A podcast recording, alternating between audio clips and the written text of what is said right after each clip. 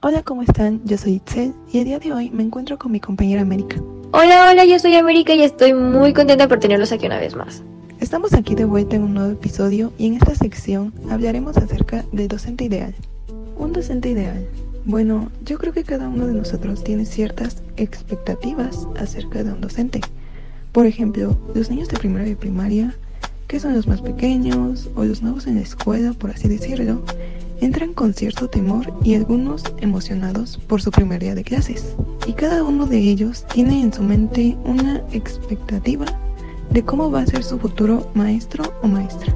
Yo quiero pensar que la mayoría de ellos tiene ese pensamiento de que su maestra va a ser amable, cariñosa, empática, paciente, divertida. Y si les va bien, les toca con esa maestra que tiene cualidades buenas, vocación y amor por su trabajo. Pero si no, los niños llegan al salón de clases y ven a la maestra que no quería ser maestra siendo apática, les impone miedo, los discrimina, les grita y demás. Y eso hace que las expectativas que tiene el niño se destruyan y en ocasiones puede que los desmotive a seguir asistiendo a la escuela.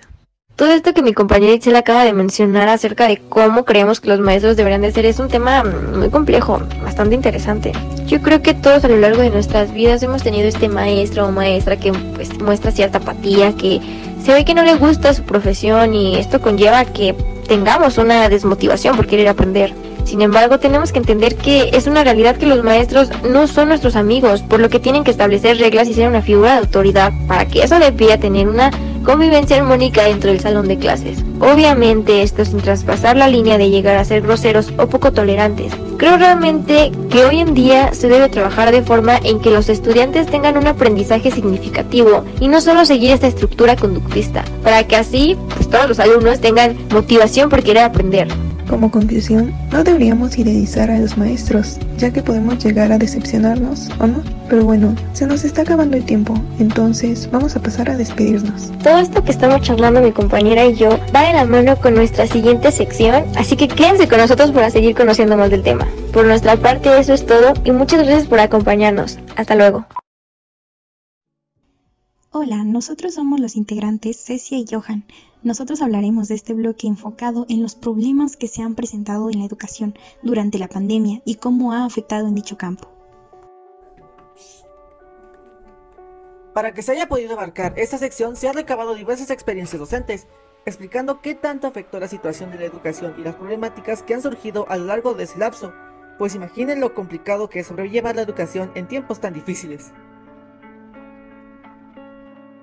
Me imagino que ha sido difícil para todos. Después de todo, la situación mundial del COVID-19 ha sido de gran impacto en distintos ámbitos de la vida cotidiana y la sociedad. Así es.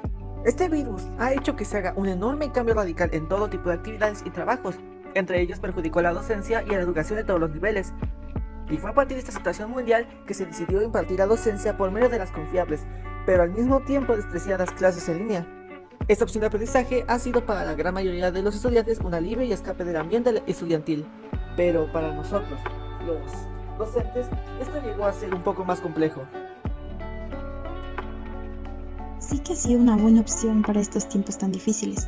Sin embargo, esta opción, aunque es viable para la gran mayoría de estudiantes, eh, resulta no ser una opción tan buena en tanto impartir las clases. Es a partir de las clases en línea que surgen ciertas cuestiones que hacen que esta opción de educación no sea tan viable. En primer lugar, se toma en cuenta que en realidad no todos cuentan con los recursos necesarios o siquiera mínimos para seguir las clases y actividades desde el hogar, independientemente de cuál sea su situación económica. Mm, bueno, realmente no existe una garantía de que los estudiantes realmente estén aprendiendo, o al menos estando al margen de las sesiones pues al estar en el hogar los estudiantes pueden no tomarse en serio las clases y hasta cierto punto ignorarlas por completo. Eso sin contar que incluso pueden no estar aprendiendo o usar el Internet para sus actividades asignadas en ese mismo tiempo. Y es probable que entre estudiantes y maestros realmente no haya una correcta comunicación, pues las ocupaciones hacen que se vuelva compleja la comunicación y el ambiente de clases no será el mismo haciendo que exista cierta inconformidad con este tipo de opción de educación. Buen día, nosotros somos Itzel y Cassandra. Nos encontramos muy contentas de que nos acompañen. Les damos la bienvenida a este segundo bloque enfocado en la participación de padres de familia de la sección Resfriado Educativo, un golpe inesperado en el aprendizaje.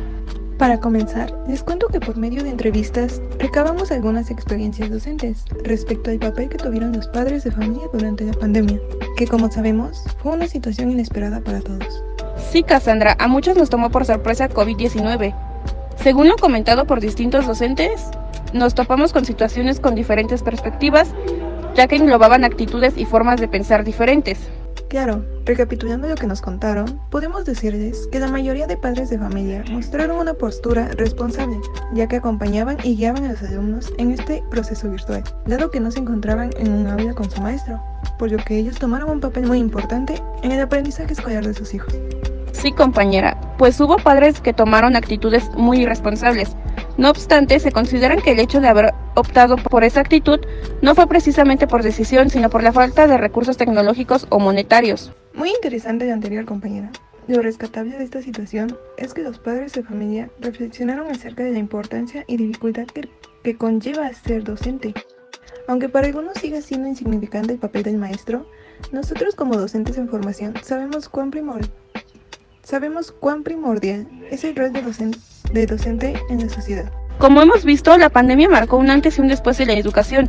Sin embargo, la participación del padre de familia se ha mantenido igual de importante, ya que es con ellos con quienes se tratan todos los asuntos del alumno, apoyan en la responsabilidad, los valores, atención y demás aspectos que presenta su hijo en el entorno escolar. De forma particular, les cuento que una maestra nos comentó que cuando existen discusiones entre alumnos, ella lo dialoga con mamás y papás de los educandos, con la finalidad de llegar a un acuerdo para no terminar en más problemas. Sin embargo, no siempre se logra este propósito.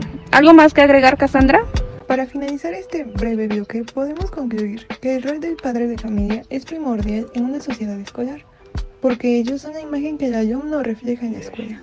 Gracias por compartirnos esto, compañera. Damos paso al siguiente bloque. Estamos de vuelta aquí en su podcast favorito. Gracias por continuar escuchándonos. Un gusto estar con ustedes. En este bloque nos encontramos mi compañera Daniela y su servidora Sherlyn para abordar el tema alumnos rezagados. Buenos días, es un placer. Como ya lo mencionó mi compañera Sherlyn, en este bloque se hablará sobre los alumnos rezagados. ¿Qué entendemos por rezago? Básicamente es la condición de retraso en la que se encuentra una persona que no tiene el nivel educativo correspondiente a su edad y grado académico. Es importante mencionar que existen diferentes factores por el cual un alumno puede crearse un rezago en su aprendizaje. En muchas ocasiones, el principal problema es el contexto familiar en el que el alumno se encuentra, aunque se involucran más aspectos. Claro, pero es aquí donde entra el quehacer docente, teniendo un cargo importantísimo, pues el maestro debe de ser capaz de identificar la problemática de su alumno y a partir de eso crear estrategias para combatir ese rezago, adaptando sus métodos de enseñanza, enfocándose en el estilo y ritmo de aprendizaje de su alumno supuesto, al comentarlo con distintos docentes que cuentan con una considerable experiencia y que se avalan de años de servicios, nos aportan que cada uno de ellos cree estrategias distintas, como lo son programas y actividades de acuerdo al aprendizaje del alumno tiene, trabajar de forma individual y desarrollando dinámicas interactivas. Considero que es necesario hacer partícipe a los padres de familia, pues es el núcleo familiar quien determina muchos aspectos de los alumnos. Como ya lo mencionamos, el docente tiene un rol que actúa como parteaguas. Él puede generar un cambio en el alumno de forma positiva y negativa. Es decir, si el docente no excluye al alumno, crea una efectividad para trabajar, y con esto nos referimos a la disposición para desempeñar sus labores, además de sensibilizarlo, hacerle entender que no es incapaz de progresar, motivarlo a combatir ese rezago, el alumno naturalmente generará un cambio, pues se sentirá apoyado y externará sus dudas. Involucrar a los padres de familia, recordemos que nosotros como docentes no podemos diagnosticar ningún tipo de enfermedad patológica o neurológica relacionada con el rezago de los alumnos, por lo que es fundamental hacerle saber al padre de familia que lo más oportuno es acudir con un especialista y que él determine si existe alguna enfermedad para, para que a partir de ahí nos podamos enfocar en atender las necesidades que tenga.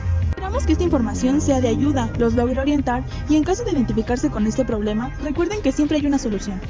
Ya se nos terminó el tiempo. Muchas gracias por acompañarnos una vez más aquí en su podcast Lo que callamos los docentes. Esperamos que este episodio sea de su agrado y nos vemos en el siguiente. No se lo pueden perder.